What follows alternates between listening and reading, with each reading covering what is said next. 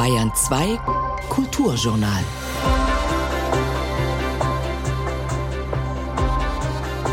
Am zweiten Advent 2023 geht es im Bayern 2 Kulturjournal um die Brücken, die man mit Kultur bauen kann. Zwischen Israelis und Palästinensern gibt es zum Beispiel etliche Projekte, bei denen es die universelle Sprache der Musik über Jahrzehnte geschafft hat, dass hier ohne Sprachprobleme gemeinsam Kunst interpretiert werden konnte. Sie kennen das von Daniel Barenboim gegründete West Eastern Divan Orchestra in Berlin. Wir stellen Ihnen einen israelischen Musikwissenschaftler vor, der die moderne palästinensische Musik erforscht. Auch 41 Jahre nach dem Tod eines bedeutenden Künstlers macht sein Nachlass weiter einige Arbeit. Deshalb hat sich in München die Günther Frutrunk Gesellschaft gegründet. Wir stellen sie vor. Und bereits viele Jahrtausende alt ist die Brotkultur. Nach Corona entsteht gerade beim Backen eine neue Do-it-yourself-Bewegung. Stefan Mekiska begrüßt Sie beim heutigen Kulturjournal. Kulturjournal. Kritik, Dialog, Essay. Auf Bayern 2. Been a Long Year heißt der neue Longplayer des kanadischen Singer-Songwriters Alex Nickel. Nach seinem Debüt All for Nada im Jahr 2020 brachen die Pandemie und das Schicksal über Nickel herein. Todesfälle im Freundes- und Familienkreis. Und dann verlor er auch noch seinen Job. All das wurde jetzt zu einer ruhigen, ziemlich melancholischen Zwischenbilanz. Been a Long Year von und mit Alex Nickel. All the leaves are falling.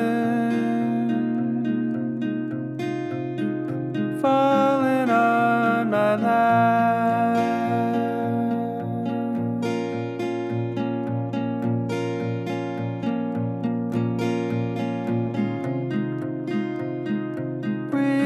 Down this road before. A thousand times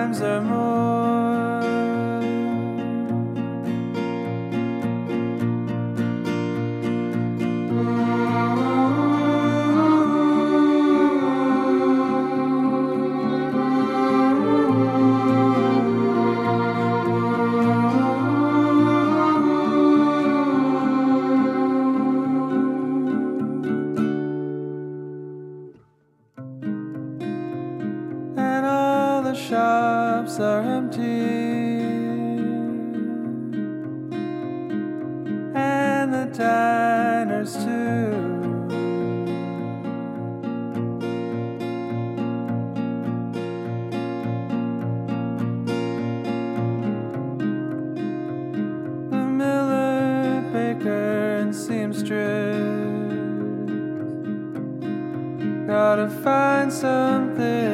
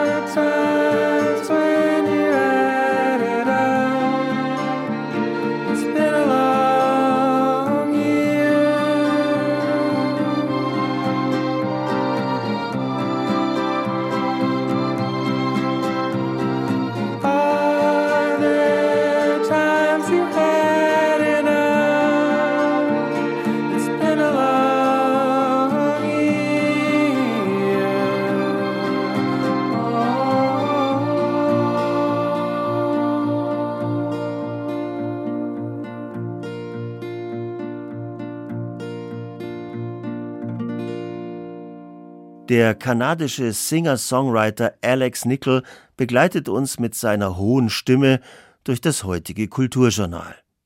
Jedes Volk auf dieser Erde hat eine eigene, unverwechselbare Musiksprache. Andererseits kann gerade auch das gemeinsame Musizieren eigene Gemeinschaften definieren und zusammenführen. Davon ist der israelische Musikwissenschaftler Yuval Shaket tief überzeugt. Seit vielen Jahren erforscht er, der ein Nachkomme von Überlebenden des Holocaust ist und in einem Kibbuz aufgewachsen, ausgerechnet die moderne, ernste Musik der Palästinenser. Natürlich wurde Yuval Shaket vom Überfall der Hamas auf Israel schwer getroffen. Friederike Haupt konnte ihn während einer Waffenruhe interviewen. Warum zu einem Selbstverständnis einer Nation eigene klassische Musik dazugehört? Das fragte sich der Komponist und ehemalige Leiter der School of the Arts der Universität Haifa, Professor Yuval Shaket. Musik drückt eine Identität aus, ein Selbstverständnis jenseits des Konfliktes. Er schrieb eine Studie über zeitgenössische palästinensische Musik in der School of the Arts der Universität Haifa. Dort zählt man zurzeit mehr arabische Studenten als jüdische. Auch arabische Lehrkräfte sind dabei. Das Land Israel selbst ist ja gemischt. Etwa 20 Prozent der knapp 10 Millionen Menschen im Kernland Israel sind arabisch, also Palästinenser mit israelischer Staatsangehörigkeit. Zusammen mit den sieben Millionen jüdischen Israelis bilden sie die Bevölkerung des Staates Israel. Dazu kommen etwa fünf Millionen Palästinenser in den Autonomiegebieten der Westbank und Gaza. Zigtausende von ihnen arbeiteten bisher in Israel. Die über eine halbe Million meist nationalreligiöser jüdischer Siedler wiederum leben in der Westbank, in Bethlehem, Hebron oder Nablus zum Beispiel und in Ostjerusalem. Das ist die Folge der umstrittenen Besetzungspolitik. Dort kam es bisher immer wieder zu Spannungen und Gewalt. Ganz im Gegensatz dazu funktionierte das Zusammenleben im Kernland Israel in der Regel ganz gut, auch wenn das international bisher kaum wahrgenommen wird. Shacket, der Autor der Studie über palästinensische Musik, ist selbst Komponist. Er hat einen Teil seiner Arbeit dem Zusammenleben gewidmet. Ich habe mich dafür interessiert, deswegen habe ich diese Forschung betrieben, aber ich würde eher sagen, es sollte ein palästinensischer Musikwissenschaftler die Geschichte der palästinensischen Musik schreiben. Warum soll ein Israeli, ein jüdischer Israeli diese Geschichte schreiben? Tatsache ist, dass keiner Palästinenser das gemacht hatte. Also es fällt mir schwer bis heute zu sagen, ich habe wahrscheinlich, soweit ich weiß, die ersten Studien überhaupt über die zeitgenössische palästinensische Musik geschrieben und ich bin ein Israeli. Und dabei hatte ich wenig bis keine Kooperation von Seiten der Palästinenser. Dieses Problem trifft man immer wieder. Arabische Künstler und Wissenschaftler stehen viel öfter, viel mehr unter Druck, als man denkt. Denn die Zusammenarbeit mit jüdischen Israelis kann als Verrat an der palästinensischen Sache gewertet werden. Aber es gibt da auch noch einen anderen Grund. Die zweite Tatsache, die damit zusammenhängt, ist, dass viele dieser Komponisten, das waren Flüchtlinge, die gingen aus dem Land, wie Salvador Arneta, der zunächst nach Amman ging und dann nach Beirut, Amin Nasser, man kann über Patrick Lamar sprechen und andere, die, die das Land verließen, die waren sozusagen Flüchtlinge. Tatsache ist, dass die meisten in europäischen Ländern ausgewandert waren Tatsache ist aber auch, dass später, wie bis heute, zum Beispiel Samir Ode Tamimi. Samir Ode Tamimi lebt in Berlin schon seit 30 Jahren, würde ich sagen. Viele sind also ausgewandert. Der israelische Komponist Yuval Shaket erzählt, dass einige Volkslieder, sie sind die Grundlage für die Entstehung einer eigenen Musikkultur, in beiden Kulturen gesungen werden. Auf Hebräisch bei den Israelis und auf Arabisch bei den Palästinensern. Für beide Kulturen sind sie eine musikalische Beheimatung. Die Unterschiede liegen nur in der Art des Singens, in der Zubereitung. Es geht um die Gewürze, genau wie in der Küche. Auch die arabische Küche und die israelische benutzen oft dieselben Zutaten, nur ein bisschen anders. Auch hier geht es um transkulturelle Prozesse, die die Eigentümlichkeiten der eigenen Kultur, die Beheimatung also, ausmachen. Shakshuka zum Beispiel, so heißt das typisch israelische Frühstück. Wir würden dazu sagen Spiegelei mit Tomaten und Paprika. Zusammenleben? Im Februar 2023 begegnete ich zum Beispiel einem genialen Koch, ein Palästinenser aus dem Westjordanland, der in einer Schule in Israel täglich die jüdisch-koscheren Mahlzeiten kocht. Aber wie lecker! Ich begegnete auch der Verkäuferin in Jerusalem, die nur Arabisch sprechen will, an der Kasse. Dann sah ich am Valentinstag am Strand von Tel Aviv den muslimischen Vater, der seine Familie auf einen Spielplatz schickte und wildfremde Leute zu umarmen versuchte. Und ich lernte die griechisch-orthodox religiösen Jugendlichen kennen, die in Jaffa einen Osterumzug vorbereiteten. Sie alle sind arabisch, also Palästinenser, muslimische und auch christliche.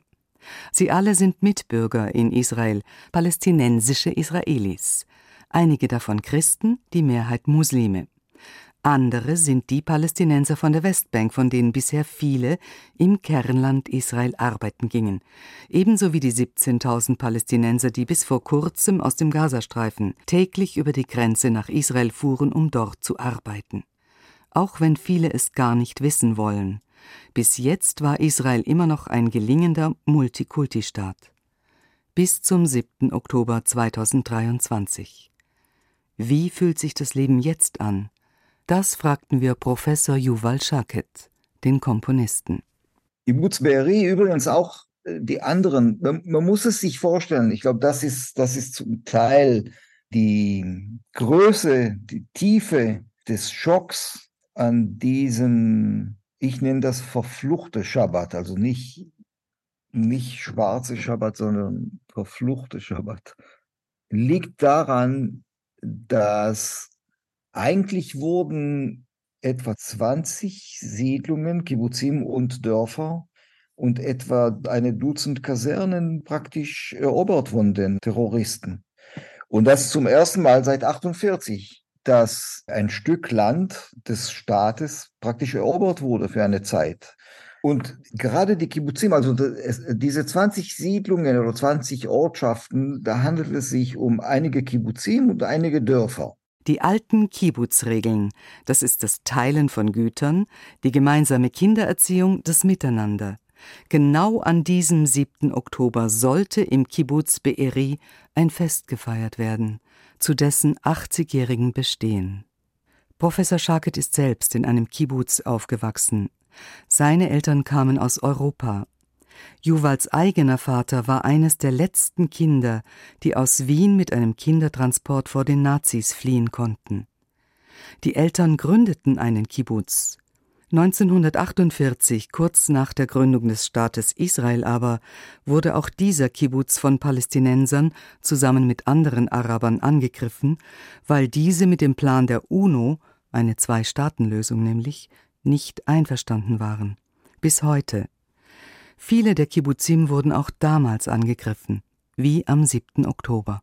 In diesen Wochen sieht man es, was für starke Gemeinschaften es sind diese Kibbutzim. Sie halten sich toll zusammen. Sie wurden ja gemeinsam evakuiert. Ich glaube, viele, viele Leute, die in Kibbutzim groß geworden sind, sind irgendwie stolz darauf, beziehungsweise sie wissen, dass sie auf eine besondere Art groß geworden sind. Ich bin groß geworden in einem Kibbutz, der damals an der Grenze zu Jordanien lag. Viele Kibbutzim waren ja an den Grenzen damit sie sozusagen die Grenzen bewachen oder wie auch immer. Es hieß ja, die Grenzen werden da gezogen, wo die Felder sind. Das heißt, man arbeitet praktisch auf den Feldern, arbeitet man bis zur Grenze. Und so war es auch entlang des Gazastreifens. Die hatten tatsächlich bis zur Zaun gearbeitet. Ich bin noch als Soldat durch den Gazastreifen hin und her gefahren. Ein Bus mit Soldaten konnte damals durch Gaza fahren, friedlich, es passierte nichts und so weiter. Jetzt gibt es einen Zaun. Gerade der Zaun, der zuletzt errichtet wurde mit einer unheimlichen Investition, das ist der Zaun, der jetzt gebrochen wurde praktisch und relativ leicht. Und das war wirklich, das, das, das war natürlich ein Schock für uns alle. Sehr stark getroffen sind gerade Kibbutzim. Natürlich auch in den Dörfern ist vieles passiert. Da, wo ich Tomaten ernte, in einem Dorf da am Gazastreifen, und man arbeitet in so einem Gewächshaus, und erntet Tomaten. Und wenn auf einmal Alarmsignal gibt, dann legt man sich auf den Fußboden mit den Händen auf den Kopf und wartet einige Minuten, bis die Gefahr sozusagen vorbei ist. Und dann erntet man Tomaten weiter. Der Musikprofessor hilft inzwischen einmal in der Woche bei der Tomatenernte in der Nähe des Gazastreifens. Sein eigener Sohn ist dort als Soldat beim Militär. Es starben so viele Menschen bei diesem Überfall. Nur diese freiwilligen Initiativen, sagt Chaket, halten das Land am Laufen.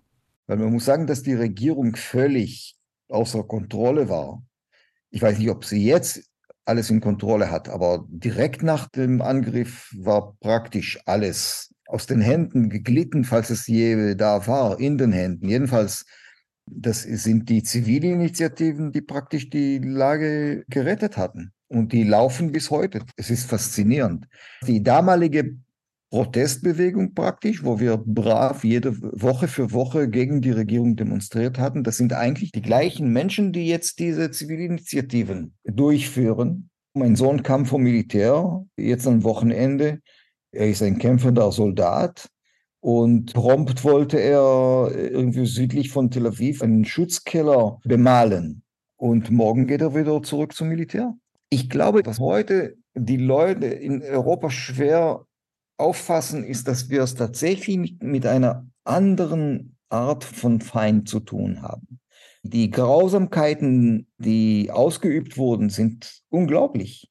Äh, und wir wissen nicht mal alles. Wir haben äh, lauter Berichte gehört. Es ist, nicht, es ist nicht zu fassen, was da den Menschen gemacht wurde. Weißt du, Enthauptungen und Anzünden von Menschen, lebend äh, gebacken praktisch, Vergewaltigungen, alles Mögliche. Es ist nicht zu fassen. Der Zivilisationsbruch ist ein großer Schock. In Israel, aber auch bei uns in Europa. Und er war abzusehen. Seit 2005 schon gibt es keine israelischen Soldaten und Siedlungen mehr in Gaza. Seit fast 20 Jahren ist der Gazastreifen also auf sich allein gestellt. Auch die Ägypter wollten diesen Landstrich nicht regieren, der ihnen im Rahmen des israelisch-ägyptischen Friedensabkommens zugesprochen worden war. Seit 2005 in diesen gut 18 Jahren, was da passierte, nachdem Gaza völlig auf sich allein gestellt war und die Hamas 2007 an die Macht kam, das macht Angst. Politische Gegner der Fatah-Bewegung wurden 2014 von Hochhäusern geworfen, um die Menschen in Gaza zu verängstigen. Und immer wieder beschoss die Hamas mit Raketen das Kernland Israel. Ich erinnere mich an panische Mitteilungen meiner Freundin aus dem Schutzraum, wo sie mit ihren Kindern zuletzt 2021 Schutz suchte vor den Bomben der Hamas auf Israel. Und doch, in jedem palästinensischen Haus gibt es Anhänger der Hamas. Das sagte Mustafa al-Arraj, 33-jähriger Verantwortlicher des Jugendcenters in Bethlehem, jüngst gegenüber italienischen Medien. Viele seiner Freunde seien auch dabei. Der Krieg aber habe auch im Westjordanland jetzt vielen Menschen die Arbeit genommen. Vielleicht beginnen diese jetzt zu verstehen. Auch hier im Westjordanland der Zivilisationsbruch. Menschen, die angeblich mit Israel kollaboriert haben sollen, wurden jüngst von der Hamas öffentlich gehängt. Dies ist ein Zivilisationsbruch, der Trauer und Verzweiflung auslöst.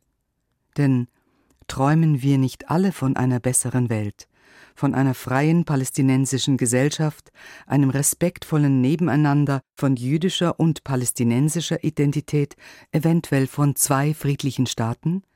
Noch einmal der israelische Musiker Yuval Shaket. Wenn Free Palestine heißt, ich soll Israel verlassen, dann kann ich nicht Free Palestine rufen natürlich, wenn man mich so fragt, ohne Geschichte, wärst du für oder gegen Free Palestine? Natürlich bin ich für Free Palestine, aber was sagt es dann? Welche Konsequenzen hat es? Die Leute, die, die meinetwegen in, in Berlin oder sonst wo demonstrieren, viele davon, die meisten wahrscheinlich, haben überhaupt keine Ahnung, worum es geht, was die Probleme tatsächlich geht. Und das erschwert für meine Begriffe sehr die Aussichten, dass wir uns vernünftig damit auseinandersetzen würden und äh, zu einer Lösung kommen würden, so wie es früher meinetwegen zwischen Frankreich und Deutschland war. Eine friedliche Lösung, natürlich muss sie äh, gefunden werden, aber wenn, wenn die Massen sehr leicht manipulierbar sind, Das ist das Problem. Das Problem ist natürlich, dass das Ganze, wie viele andere Themen übrigens, ein falscher Begriff von Demokratie zugrunde liegt. Inzwischen ist der Begriff der Demokratie in akuter Gefahr, weil eben es Massen gibt, die was rufen, wovon sie keine Ahnung haben.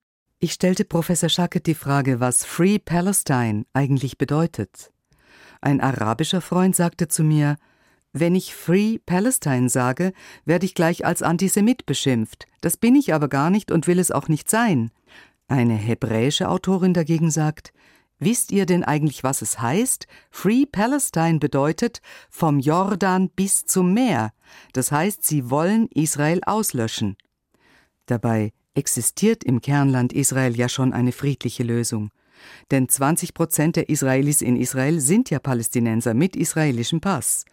Wissen die Demonstranten in Europa eigentlich genau, um was und wen es wirklich geht? Yuval Shaket bezweifelt das. Die haben keine Ahnung. Die, die rufen Free Palestine, ohne zu wissen, was es meint. Ich denke natürlich viel an, an, meine Eltern. Ich denke an meine Mutter, die knapp 98 Jahre alt, etwa vor einem Jahr gestorben war. Am Yom Kippur, das war 6. Oktober letzten Jahres, starb meine Mutter. Sie stammt aus Böhmen, aus einem kleinen Dorf in der Nähe von Brünn. Mein Vater stammt aus Wien. Der starb etwa zwölf Jahre davor. Sie waren Flüchtlinge. Die flüchteten vor den Nazis. Meine Mutter war in Dänemark. Dann, als die Nazis nach Dänemark kamen, flüchtete sie von Dänemark und kam nach Palästina, also nach Israel, über St. Petersburg, Konstantinopel und Beirut und so weiter. 48 wurde der Kibbutz, den sie gegründet haben, von den Arabern erobert und praktisch zerstört und angezündet. Und meine Mutter wurde gefangen genommen. Und es fielen damals 28 Soldaten dort in dem Kibbutz. In dieser verfluchten Schabbat habe ich mich gefreut, dass meine Mutter nicht mehr lebt, damit äh, äh, dieses Trauma nicht bei ihr wieder wach wird. Nur eine winzig kleine Beobachtung im November 2023 gibt mir die Hoffnung zu glauben, dass die Menschlichkeit in uns Menschen doch angelegt ist und dass wir eigentlich dafür gemacht sind. Am 27. November 2023 konnte man im Fernsehen in einem Video sehen, wie Betreuerinnen auf Seiten der Hamas die Hand hoben und den befreiten Geiseln in den Krankenwagen zum Abschied zuwinkten. Eine menschliche Geste, so rührend wie unerwartet.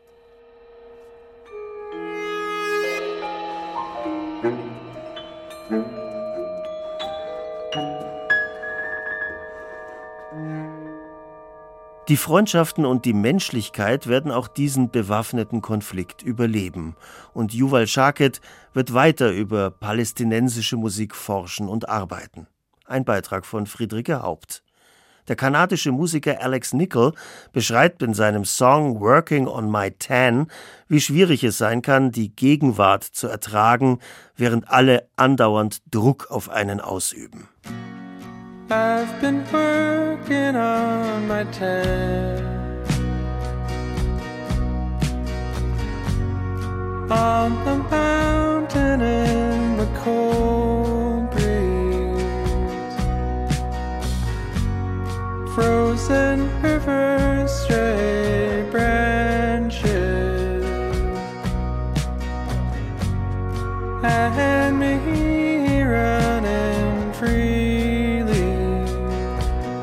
anytime you want. You can come alive. The attentive heart makes the world a mysterious place. Does the cold mean nothing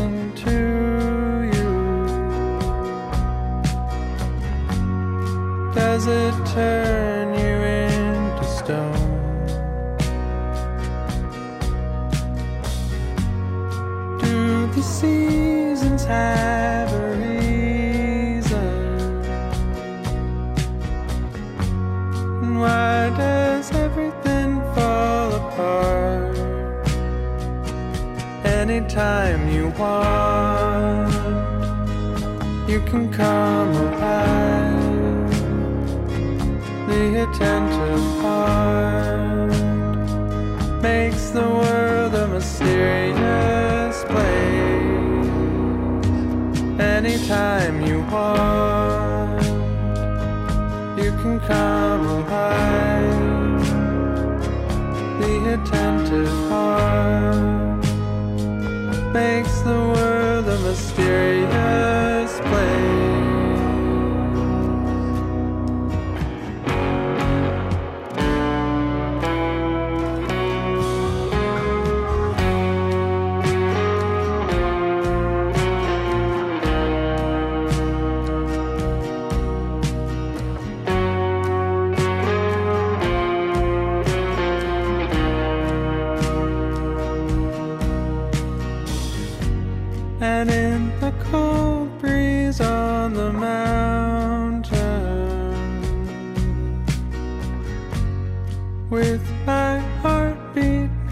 speed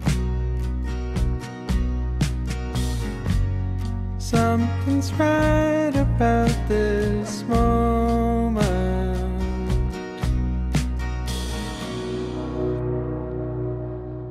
Vor 100 Jahren wurde der abstrakte deutsche Maler Günter Frutrunk geboren.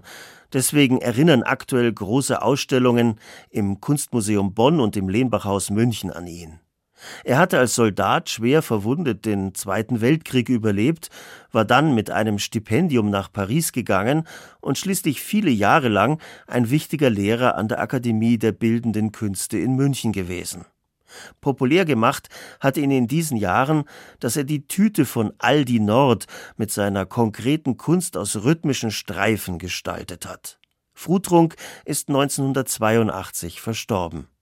In unserer lockeren Reihe über den Umgang mit Künstlernachlässen stellen wir Ihnen heute die vor neun Jahren gegründete Günter Frutrunk Gesellschaft vor. Ihr Vorsitzender ist der Münchner Galerist Walter Storms, den ich vor Ort in der Schellingstraße gesprochen habe.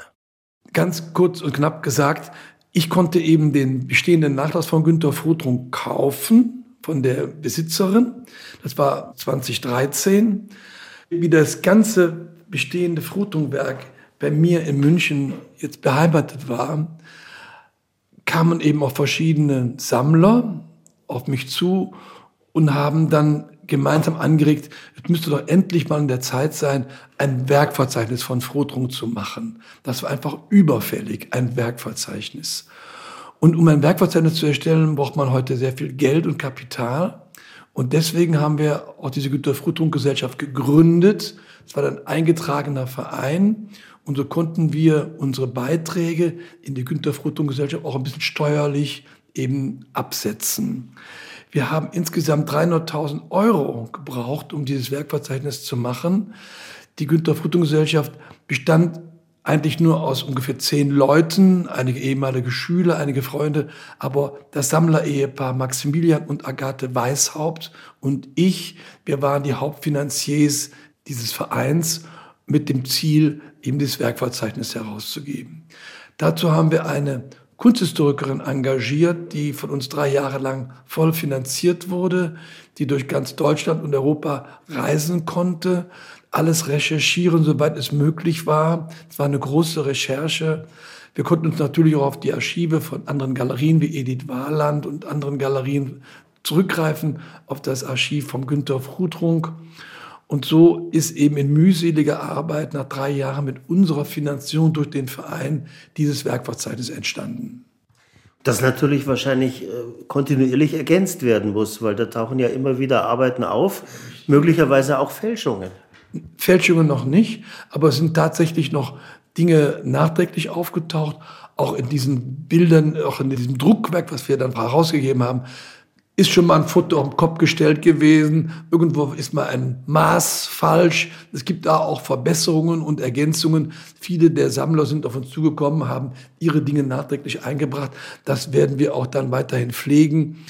Aber nicht mehr als ein gedrucktes Werk, sondern das muss dann eher digital sich dann nochmal irgendwie in dieser verbesserten Form zeitigen.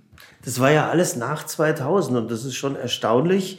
Günter Frutrunk starb 1982. Er war ein international sehr wohl bekannter Künstler, einer, der schon zu Lebzeiten einiges an Erfolgen aufzuweisen hatte.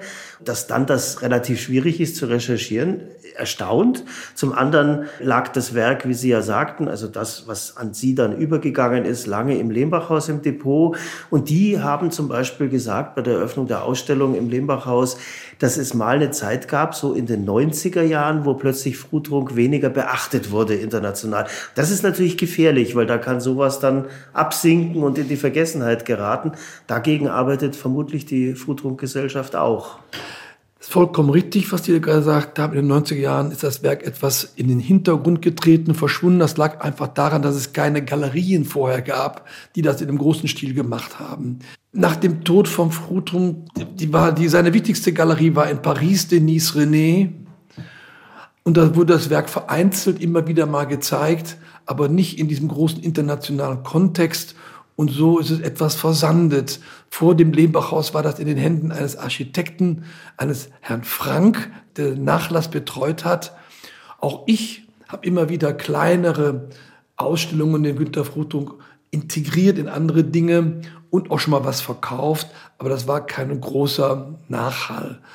Erst jetzt, nachdem ich das übernommen habe und mit dieser Form der Gesellschaft und mit anhand dieser Publikationen ist eine größere Aufmerksamkeit entstanden. Auch viele Journalisten, auch prominente Journalisten haben darüber berichtet. In den Fachzeitschriften in Art und Monopol und überall kommen wir jetzt nach vorne. Titelblätter gab es schon von Günter Frutrunk.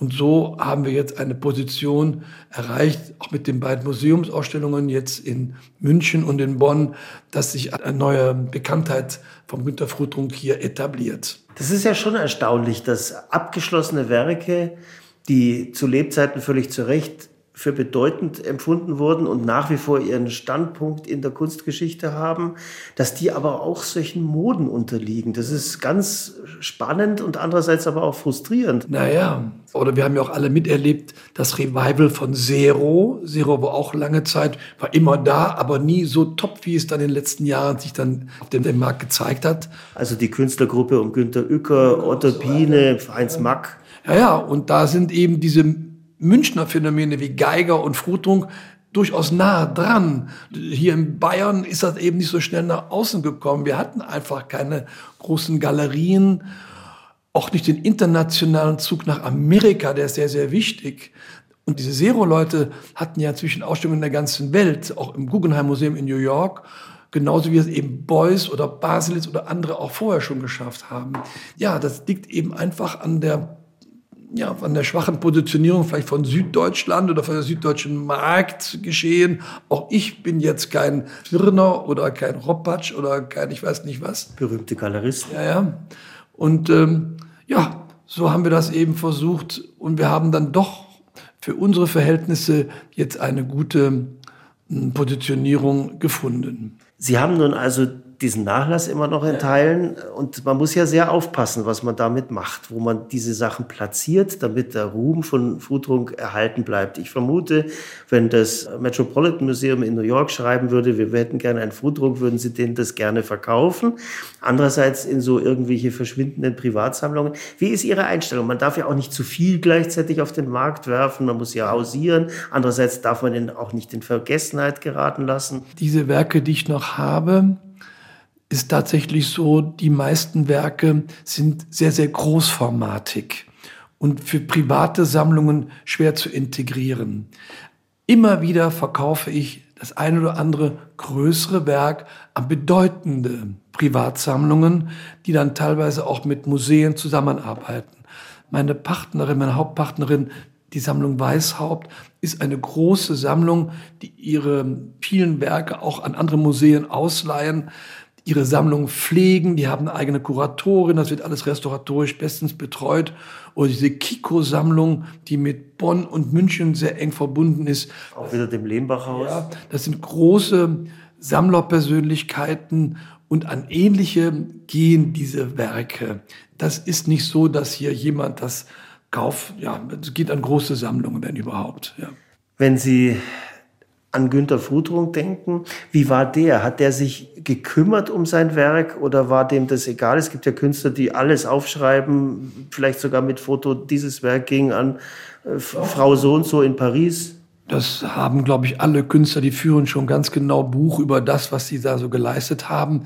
Auch alle Künstler sind sehr interessiert, in besten Museen auszustellen und auch da beheimatet zu sein. Und auch Frutung hat bestimmte Bilder schon für bestimmte Museen geradezu hergestellt und gemacht. Man hatte auch mit, mit den Museumsdirektoren seiner Zeit besten Kontakt vom Honig in Berlin, die kennt man heute nicht mehr, oder diesen Kritiker Imdahl in Bochum, das war alles, war seine Zeitgenossenschaft, mit denen war er im besten Kontext. Und da sind auch die besten Werke von ihm in seiner Zeit beheimatet worden. Nun gibt es von ihm ja noch einen Sohn und eine Tochter. Arbeiten Sie mit denen auch zusammen als Futrum-Gesellschaft oder sind die aus dem Spiel raus? Sie sind Mitglieder der Gesellschaft. Wir haben sehr guten Kontakt zu dem Sohn von Günter Frutrung, der in Paris lebt, und zu der Tochter, die in Berlin lebt, Frau Frutrung-Dehn. Die haben auch gerade noch ein Bild ans Lehmbachhaus geschenkt. Die sind immer in unserem Kontext hier beheimatet, werden immer über unsere Aktivitäten informiert aber haben jetzt keine eigenen Initiativen, dass sie etwas von uns fordern würden. Wir stehen mit ihnen im besten Kontakt, freundschaftlichen. Wie trifft sich die Frutrunk-Gesellschaft? Gibt es da regelmäßige Sitzungen oder? Genau. Man hat immer jedes Jahr seine Hauptversammlung. Ja, ist, wie gesagt, ist ein kleiner Verein. Und wir haben jetzt auch diese beiden Ausstellungen in Bonn und in München mit unserem Wissen oder mit unseren Materialien auch unterstützen können wir werden gefragt, wir sind Fachkräfte und stehen dann so in einem natürlichen Austausch mit den Museen. Haben Sie eigentlich auch Museumsleute in Ihrem Kreis? Ja, wir haben ein Kuratorium. Das prominenteste Leute sind in unserem Kuratorium ich lese mal vor, der Helmut Friedel, der lange Zeit mein Vorgänger sozusagen war als Nachlassverwalter. Ex-Museumsdirektor ja, ja. in München im Lembachhaus und in Baden-Baden. Der Ulrich Bischof, auch bekannt in München, war ja auch ein großer Museumsmann zeitlebens. Erich Franz, mit dem habe ich noch zusammen studiert. Simone Schimpf leitet inzwischen das Museum in Nürnberg. Und Klaus-Peter Schuster, ehemaliger Direktor der Nationalgalerie in Berlin, der hat auch eine große Ausstellung in München seinerzeit gemacht, im Haus der Kunst mit Günter Frutung. Die Krise in den 90er Jahren könnte ich mir auch denken, beruht darauf, dass halt diese konstruktive Kunst, die ja auch zur Abstraktion absolut dazugehört, beginnt ja eigentlich mit Malevich und Kandinsky und so weiter, also wirklich äh, großen Namen, so nicht dem Klischee entspricht der abstrakten Kunst, wo man sich halt vorstellt, äh, Jackson Pollock, äh, er legt die Leinwand auf den Boden und tanzt drüber weg mit einem tropfenden Pinsel. Das wäre natürlich ein Traum, wenn wir mit diesem ganzen neuen Katalogen, mit dem Werk, auch was ich hier mache, wenn wir einen Zugang nach Amerika fänden. Wir sind wirklich sehr ja, interessiert, aber das ist sehr, sehr schwer, irgendwie einen Zugang in amerikanische Museen oder irgendwie da zu finden. Das wäre mein Ziel. Walter Storms, Vorsitzender der Günter Frutrunk Gesellschaft in München. Im Kunstmuseum Bonn ist bis zum 10. März eine Frutrunk-Retrospektive zu sehen. Das Lehnbachhaus München konzentriert sich in seiner Ausstellung bis zum 7. April auf die Pariser Jahre des Künstlers. Wir wechseln jetzt zur Kulinarik. Simmern heißt auf Deutsch auf dem Herd bei geringer Hitze köcheln lassen und der kanadische Singer-Songwriter Alex Nickel aus Montreal kommt mit dem Titel Simmer daher und das heißt kochen. Hey,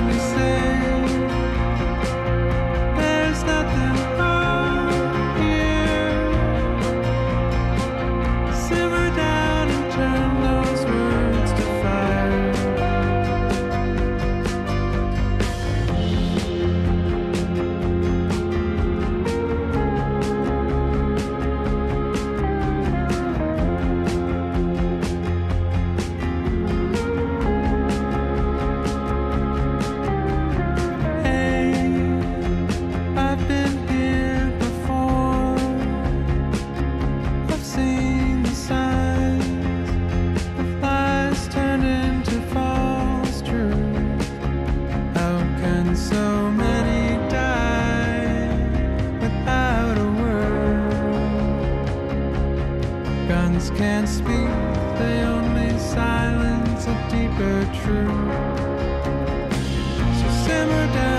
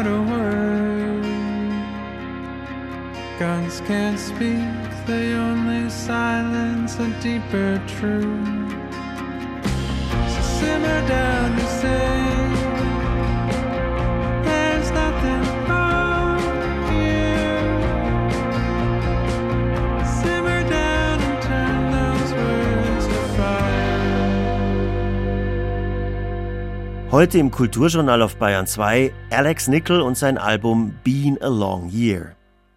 Die entscheidende Erfindung hatten bereits die alten Ägypter gemacht. Sie kannten die Herstellung von Sauerteig und entwickelten mehr als 30 Brotsorten. Im Althochdeutschen heißt Brot so viel wie Gegorenes. Das Brotbacken ist also wirklich ein uraltes Kulturgut.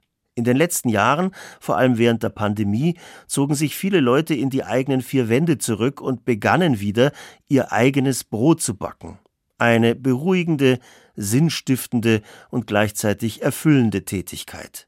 Mehl und Hefe waren in den Supermärkten monatelang ausverkauft. Der Trend zum Homebaking hält an. Beim internationalen Brotfest im österreichischen Rauries hat Anna Küch viele Heimbackende getroffen. Auf der Kalchkendelalm mitten im österreichischen Tauerngebirge. Ein abgelegener Ort auf 1200 Meter Höhe. Die Balken des alten Hauses sind verwittert. Die Alm ist 400 Jahre alt. Normalerweise ist hier nur das Plätschern der Quelle zu hören und die Glocken der Kühe. Doch an diesem Wochenende ist alles anders. Bäckerinnen und Bäcker aus der ganzen Welt haben sich versammelt. Herzlich willkommen, alle Brotenthusiasten, Eigenbrötler aus der halben Welt, darf ich jetzt sagen. Gell? Schön, dass ihr da seid auf der Kalkkendelalm bei unserem fünften Brotfest. Ohne das Thema Brot war das Haus vielleicht längst schon mal angerissen worden oder so. Es darf leben, es darf mit dem Brot leben und es hat schon sehr viele Leute glücklich gemacht. Es macht mich jeden Tag glücklich und euch auch. Roswitha Huber strahlt über das ganze Gesicht. Zum fünften Mal lädt die passionierte Bäckerin und ehemalige Lehrerin zum Brotfest auf ihrer Alm ein. Roswitha Huber ist weit über Österreich hinaus bekannt. Angefangen hat alles damit, dass sie Kindern auf ihrer Alm das Brotbacken beibringen wollte. Im Holzofen, mit echtem Feuer. Das machte ihr solchen Spaß, dass sie Bücher darüber schrieb und sich dann auf die Suche nach anderen Holzofenbäckern auf der ganzen Welt machte. Das wurde verfilmt und Roswitha berühmt. Bei mir ist die Vernetzung basiert auf Face-to-Face. Ja. ja, nicht Facebook, sondern Face-to-Face. Und das ist mir sehr, sehr wichtig. Und eben auch aus dem Grund, hey, machen wir ein Fest. Treffen wir uns, lernen wir uns kennen, aber über die digitale Welt hinaus. Und zeigen wir, mit welch einfachen Mitteln du gutes Brot machen kannst, dass du auf den ganzen Vierlefanz rundherum verzichten kannst. Wasser, Mehl und Salz. Mehr braucht es für ein gutes Brot nicht. Und natürlich Zeit. Genau die fehlt vielen Bäckereien heute. Sie müssen oder wollen schnell produzieren und greifen zu industriell hergestellten Hilfsmitteln. Über 200 Zusatzstoffe sind zugelassen. Die meisten müssen nicht angegeben werden. Die Bäckerinnen und Bäcker auf dem Brotfest arbeiten ganz anders. Meine Mission ist es, dass wir mehr Sauerteigbrot essen und weniger Brot mit Hefe. Sagt Jesper Götz. Der 33-Jährige ist aus Kopenhagen angereist. Früher war er Koch, arbeitete unter anderem als Sous-Chef im weltberühmten Restaurant Noma bevor er sich ganz dem Backen widmete und seitdem versucht, dass große Kantinen oder Schulen in ganz Dänemark Sauerteigbrot anbieten. From what I know right now, it's it's more healthy and uh, to make sourdough bread you need to make uh, you have to have some good flour. Es ist gesünder Sauerteigbrot zu machen. Du brauchst gutes Mehl. Das ist schon mal besser als konventionelles, sehr weißes Mehl. Sonst geht der Teig nicht gut auf. Also brauchst du ein besseres Produkt, um ein besseres Brot zu machen. Und wenn man ein besseres Brot hat, kann man auch das Fleisch reduzieren oder andere Sachen, die du dazu isst. So kannst du auf verschiedenen Wegen Essen leichter erreichbar, organisch, biodynamisch machen und gute Sachen servieren, ohne dass das zu teuer ist. Nicht nur Bäcker nehmen an dem Brotfest teil, auch Müllerinnen, Getreidebauern und Agrarwissenschaftler und viele Brotliebhaber. Es gibt Vorträge, Filme und Diskussionen rund um den Teig. Wie arbeiten die Bäcker heute? Welches Korn war der Großvater vom Dinkel? Und wie kriegt man mehr Vielfalt auf dem Acker? Auch Schauspielerin Ava Kundak ist in Rauris. Sie hat in Berlin eine glutenfreie Bäckerei eröffnet.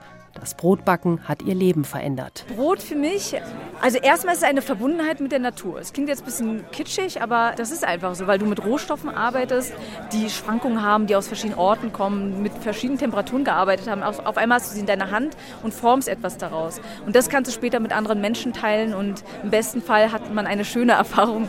Und ich muss sagen, dass alle Menschen, die ich kennengelernt habe, die mit Brot zu tun haben, einfach sehr geerdet und angenehm waren. Ihren früheren Beruf vermisst Ava Kundak nicht.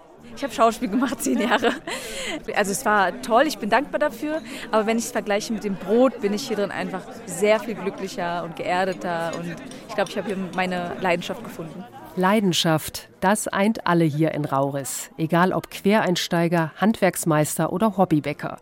Backen ist ein sinnliches Erlebnis. Das beginnt schon beim Mehl in den Händen, sagt Bäckerin Beate Brenner.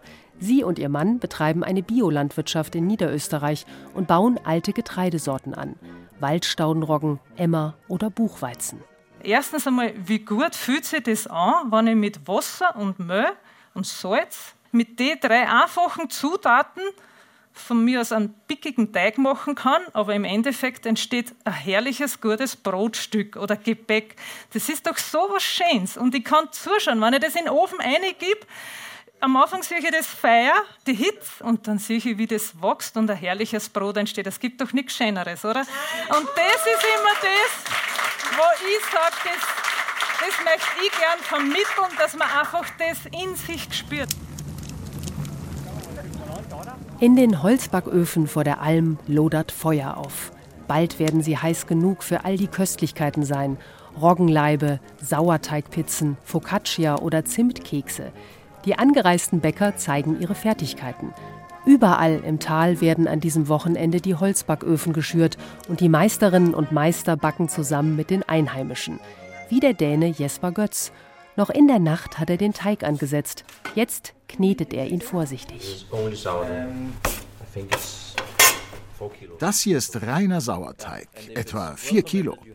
Wenn du das probierst und es nicht auf der Zunge prickelt, dann ist das ein gutes Zeichen. Dann ist der Teig noch nicht so sehr gegoren. Lass uns diesen Teig noch ein bisschen liegen lassen. Dann kann sich das Gluten noch ein bisschen ausruhen und der Sauerteig wird noch ein bisschen saurer. Und dann backen wir das Brot. Ein paar Stunden später ist es soweit. Das Brot kommt duftend aus dem Holzofen. Alle haben sich versammelt und beißen andächtig in eine Scheibe. Oh ja, wow. Meine Berge, mein Traum, das Backen hat im Rauriser Tal eine regelrechte Renaissance erlebt. Früher hatte hier jeder Bauer sein eigenes Getreide angebaut, es in der eigenen Mühle gemahlen und im Holzbackofen gebacken. Mit der Zeit verfielen die Öfen. Durch Roswitha Huber, der Gastgeberin vom Brotfest, kam das Backen zurück. Viele Einheimische haben die Holzbacköfen restauriert oder sich einen neuen gebaut, wie Maria Rathgeb. So, jetzt mache ich da die Lüftung zu um die 300 Grad wird es dann haben. Dann können wir es reingeben. Wir sind eigen, die Raurisser. Ist es so. Jeder schaut, dass er eigenes Brot hat. Wenig kaufen, also gerne selber machen. Selber machen, das war auch in der Pandemie ein großer Trend. Viele Menschen entdeckten, wie erfüllend es sein kann, Brot zu backen und wie wenig es dafür braucht. In Deutschland hat Brot einen großen Stellenwert. Es gibt unzählige Sorten. Das Brot ist sogar immaterielles Weltkulturerbe. Zu Recht? Viele Bäcker hier auf dem Brotfest sind da skeptisch. Lutz Geißler und seine Partnerin Christina Weiß geben zahlreiche Backkurse auf der Alm oder online und haben letztes Jahr das Experiment gewagt. Also wir sind einfach quer durch Deutschland gefahren mit Zug und Fahrrad und wollten uns ein Bild machen, wie sieht denn die Brotlandschaft in Deutschland tatsächlich aus, wenn man als Kunde zufällig in eine Bäckerei geht und Brot einkauft. Naja, das Ziel war eigentlich, dass wir gute Bäckereien finden. Äh, nach den ersten zwei Tagen haben wir es aufgegeben, weil es tatsächlich nicht möglich war. Wir haben Ausreißer gefunden, die wirklich sehr gut waren, aber ich sag mal, 90 Prozent der Bäckereien, die wir besucht haben, hatten kein gutes Brot. Zu viele Zusatzstoffe, Backmischungen und Teiglinge, zu wenig Handwerk. Das ist das Fazit der beiden Bäcker in ihrem aktuellen Buch Auf der Suche nach gutem Brot. Was tun? Darüber wird auf dem Brotfest sehr viel diskutiert. Arndt Erbel aus dem fränkischen Dachsbach hat einen riesigen Leib Roggenbrot unter den Arm geklemmt. Erbel nennt sich Freibäcker, weil seine Teige frei von allen Zusatzstoffen sind. Deutsche Brotkultur? Erbel winkt ab. Na, ich würde mal sagen, da haben wir den Krieg verloren. Also die Hobbybäcker sind eigentlich die einzige Chance für die deutsche Brotkultur. Auch wenn man natürlich jetzt hier an so einem Treffpunkt meint, Wunder, was da sich bewegt. Äh, aber wenn man jetzt einfach mal einen Blick in die Regale wirft und Statistiken anschaut, dann ändert man jetzt da erstmal nicht viel. Brot wird von den meisten völlig unreflektiert gegessen, sagt Arndt Erbel. Eine Stulle mit irgendetwas drauf. Die meisten hätten keine Ahnung davon, wie es denn schmecken kann. Na, aber ich kann mir gut vorstellen, wenn man die, diese aufstrebenden Hobbybäcker, wenn man denen auch die Möglichkeit geben würde, Brot für den Verkauf äh, zu produzieren, das könnte eine, eine, eine Rettung der deutschen Brotkultur im größeren Stil sein. Arndt Erbel schneidet seinen Brotleib an. Der Roggen dafür wird in seinem Nachbardorf angebaut. Gemahlen hat der Bäckermeister selbst. Die Kruste ist knusprig, die Krume elastisch. Obwohl das Roggenbrot schon 14 Tage alt ist, schmeckt es frisch und so gut, dass die Scheiben ihm buchstäblich aus der Hand gerissen werden. Überall auf der Kalchkendelalm duftet es nach Brot, an den Holzöfen wird gebacken, an den Tischen gegessen, geredet und gelacht. Gastgeberin Roswitha Huber betrachtet zufrieden das Treiben. Ich bin so glücklich, dass das alles so gut gegangen ist, jetzt drei Tage lang. Alle sind so gut drauf und sprechen so viel miteinander. So hey, und alle interessieren sich fürs Brot. Gutes Brot ist mehr als ein Lebensmittel. Gutes Brot bringt Menschen zusammen. Davon ist Roswitha Huber überzeugt. Neues von der Brotkultur. Der Trend zum Selberbacken hält an. Ein Beitrag von Anna Küch. Das war das Kulturjournal auf Bayern 2 vom zweiten Advent. Stefan Mekiska bedankt sich auch im Namen des Teams fürs Zuhören.